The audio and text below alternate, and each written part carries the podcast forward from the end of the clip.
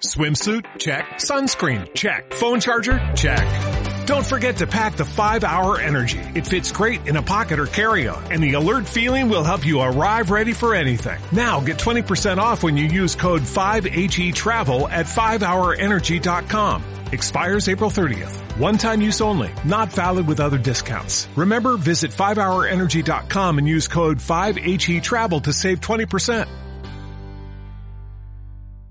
¿Se puede reforzar la imaginación? ¿Se puede potenciar de algún modo? ¿Ampliarla, amplificarla o mejorar nuestra inmersión con la imaginación? Por supuesto que se puede. En este vídeo os voy a dar tres ejercicios sencillos para potenciar nuestra imaginación. En realidad, más que ejercicios, son juegos. Yo los llevo haciendo toda la vida y me parecen súper divertidos. Empecé a hacerlos, pues justo por eso, porque me divertían. Pero me parecen tres ejercicios muy buenos y muy potentes para mejorar nuestra inmersión.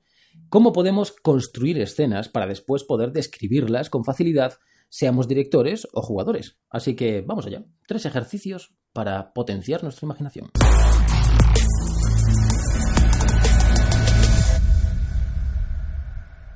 Cuando era adolescente vivía en Pontevedra y en Pontevedra teníamos un árbol gigantesco en la Alameda que era un magnolio.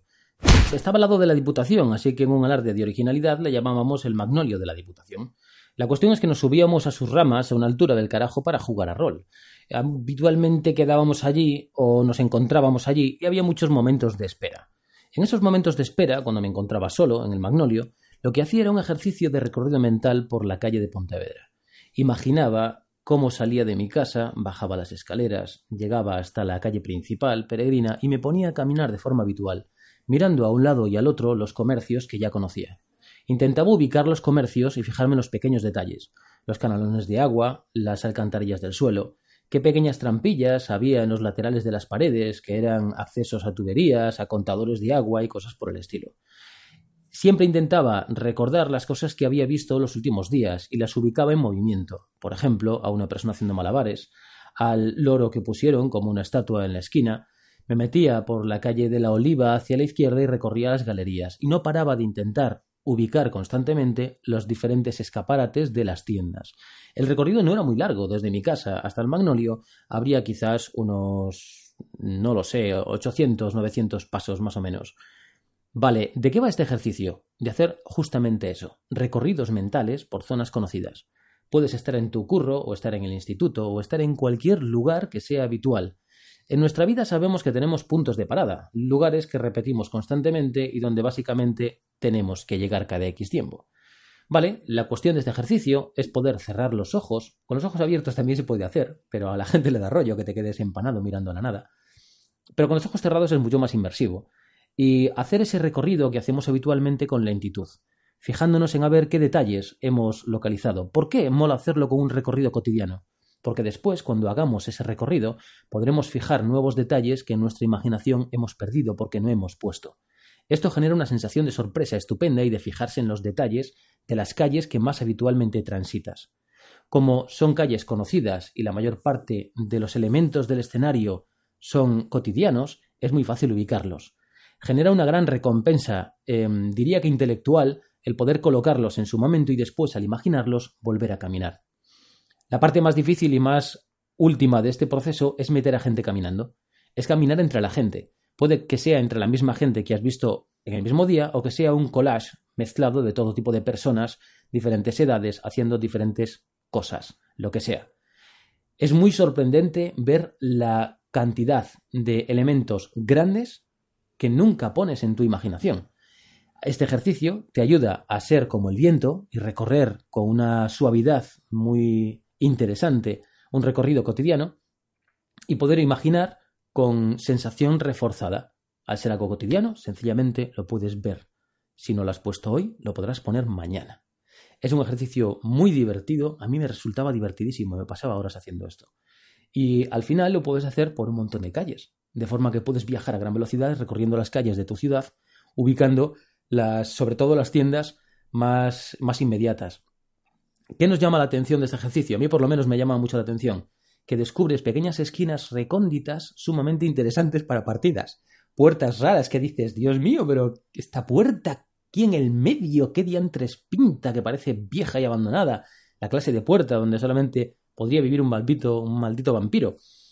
Entonces, bueno, este es el primer ejercicio, que es, en esencia, cerrar los ojos y hacer otra vez los recorridos habituales de tu vida, sin más, tomárselo con calma y hacerlo disfrutando del tiempo. El segundo ejercicio es una fumada más potente. Es un ejercicio, bueno, siempre que lo he compartido a la gente le ha resultado exótico, pero a mí me resulta muy interesante. De hecho, tengo una entrada de blog donde describo este ejercicio y a mí me gusta mucho. Siempre que voy a una ciudad nueva que no conozco, porque por la razón que sea estoy de paso, y estoy solo, por supuesto, eh, hago este ejercicio, prácticamente siempre.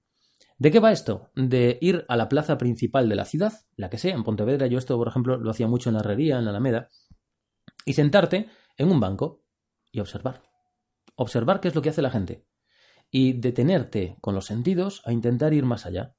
Más allá, en, no un sentido metafísico, sino a intentar localizar los, los estímulos que hay a tu alrededor para poder integrarlos como un todo. Los niños que están corriendo, los sonidos de una madre preocupada por tal cosa, los gritos de un padre en otra esquina, el sonido de la fuente, las palomas que se levantan, risas de niños, etc. Poder ver elementos discordantes de la plaza, como un yonki que está caminando con su bicicleta completamente em, hundido por la vida, o poder observar cosas como los abuelos con sus nietos y la mirada especial que tiene el abuelo, tiene la abuela cuando ve a su nieto correr. Todos estos elementos eh, son aparentemente intrascendentes para una partida de rol, pero después te dan a tu imaginación la sensación de que el detalle es importante y que es muy bonito y hermoso ofrecer elementos que integren parte de la cotidianidad porque eso da sensación de inmersión.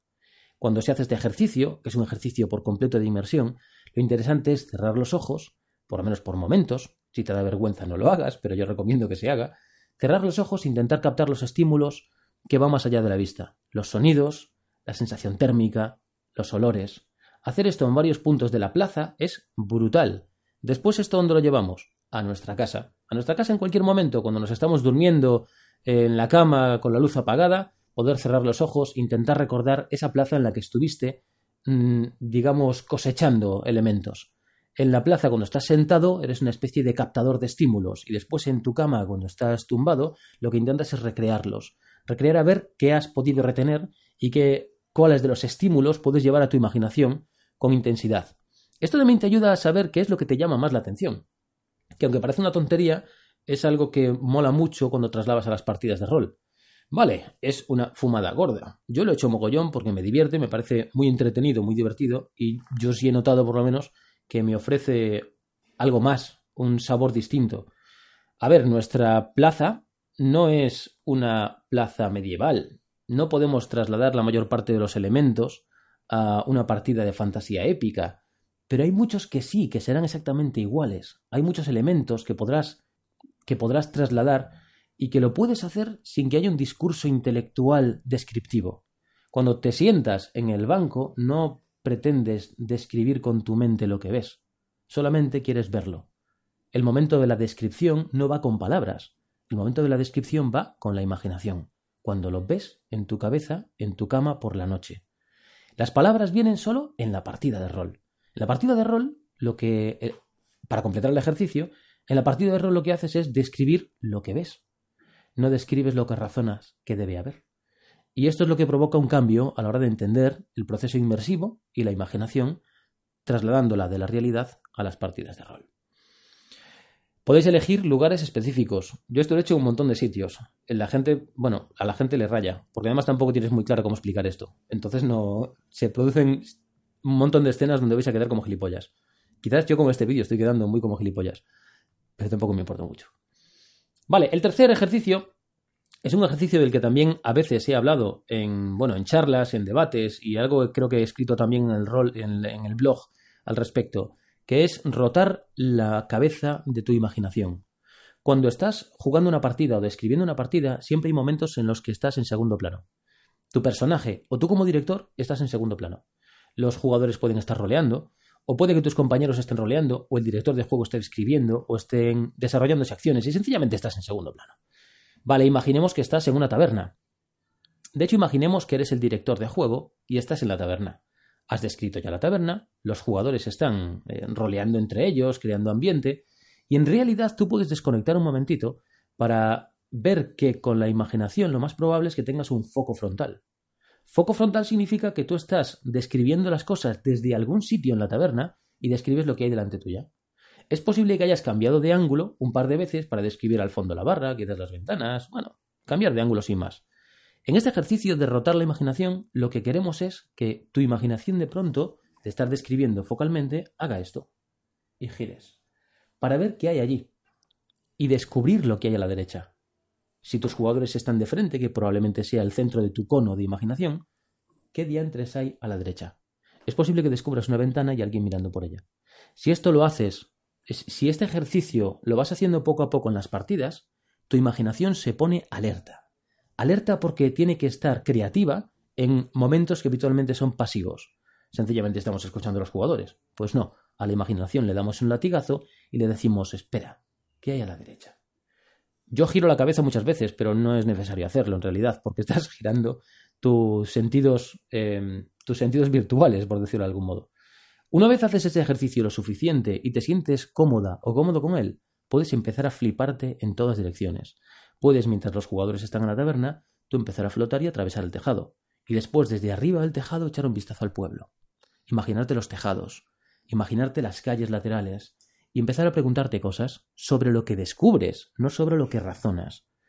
Cosas como, por ejemplo, ¿por qué está ardiendo aquel edificio de allí? O, espera, ¿acabo de ver una sombra del campanario? O, hay jinetes que están corriendo por la calle. Vale, este tipo de elementos si son emergentes, si aparecen solos en tu imaginación, es por este tipo de ejercicios. Ejercicios que no buscan razonar lo que debe ocurrir, no ponen a tu cerebro a calcular lo que debe ocurrir dentro de 10 minutos, sino que lo descubren a través de ejercicios imaginativos. Este derrotar la cabeza de la imaginación a mí me ha pegado unas hostias en partida espectaculares. ¿Por qué? Porque creía que la escena iba de algo en concreto, pero al girar la cabeza igual veías al tabernero eh, disimuladamente juntar unas piedras mágicas o agarrar un puñal, o echar veneno en las bebidas, o, o quién sabe, y no lo tenías planeado, sencillamente ocurrido. Después tú puedes elegir si por descarte o no permites que esa escena continúe, la describes y la introduces, o sencillamente la eliminas porque no tiene nada que ver con la trama. Y entonces tu cabeza te acaba de hacer una especie de, de giro o de agitamiento para que te pongas a imaginar. Espero que os gusten estos tres ejercicios, son bastante sencillos y los recordamos muy rápidamente. El primero, a mí me gusta imaginarlo como un viento. Es básicamente recorrer las calles cotidianas de tu ciudad o de tu pueblo para poder imaginar y empezar a centrar elementos y a utilizar la imaginación activa, visual, es decir, ver de verdad, imaginar de verdad. El segundo ejercicio se basa en captar estímulos de un sitio de forma pasiva, sentarte en una estación de tren, sentarte en un parque, sentarte en una plaza, en una cafetería, en lo que podrías llamar en el rol una localización. Te sientas intentas, sencillamente relajándote, captar los estímulos, escuchar, oler, sentir, observar. Después, en tu cama por la noche, intentas reproducirlo. Cuando estás a punto de dormirte, volver a sentarte en ese banco. Y si tenéis una imaginación muy activa, la mente os puede jugar malas pasadas. A mí me ha ocurrido cosas como, al volver a imaginar la plaza, ver a una persona de pie que me está observando y que no se va y está ahí todo el rato. Da un poco de miedo, pero la imaginación funciona así. También ubica sus propios elementos y, hasta donde puedo entenderla, la imaginación pretende construir su propia narrativa, su propia trama. No te permite que imagines sin que ocurra nada. Quiere que al imaginar pase algo, algo interesante. Bueno, y el tercer ejercicio es rotar la cabeza de tu imaginación. En el momento en el que ya estás en partida jugando algún tipo de escena, reservante, reservarte 20 segunditos, 15 segundos para centrarte en intentar imaginar de forma lateral, salir de tu cono proyectado y hacer boom, girar a la izquierda y ver qué es lo que hay ahí. Es posible que no veas nada, pero si empezamos a mezclar los ejercicios, el primero te llama a los detalles, y con el tercero puedes descubrir detalles que no has razonado, detalles que parecían irrelevantes. Si esto lo haces en una taberna, bueno, pero si lo haces en el Palacio del Rey, ostras, te puedes encontrar de todo. Si lo haces en mitad de una calle cyberpunk, lo puedes alucinar. En el momento en el que la imaginación activa eh, esté entrenada y esté estimulada, te va a resultar divertidísimo utilizarla. Espero que os gusten estos tres ejercicios. Si ya los conocíais, mola mogollón. Si os gustan o hacéis otros ejercicios de imaginación, sería una pasada que los pusierais en los comentarios. Mm, los llamamos ejercicios, pero en realidad son juegos para divertirse. Y si os molan, seguramente vaya poniendo otros, porque esto de la imaginación para mí es mm, tan importante como para decir que es vital. Y nada, espero que os mole. Chao, chao.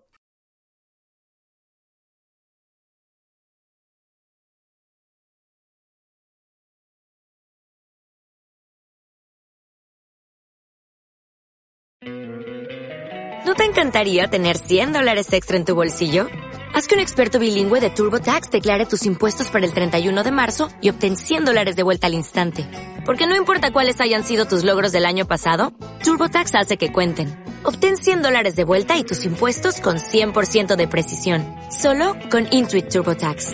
Debes declarar para el 31 de marzo. Crédito solo aplicable al costo de la presentación federal con TurboTax Full Service. Oferta sujeta a cambios o cancelación en cualquier momento.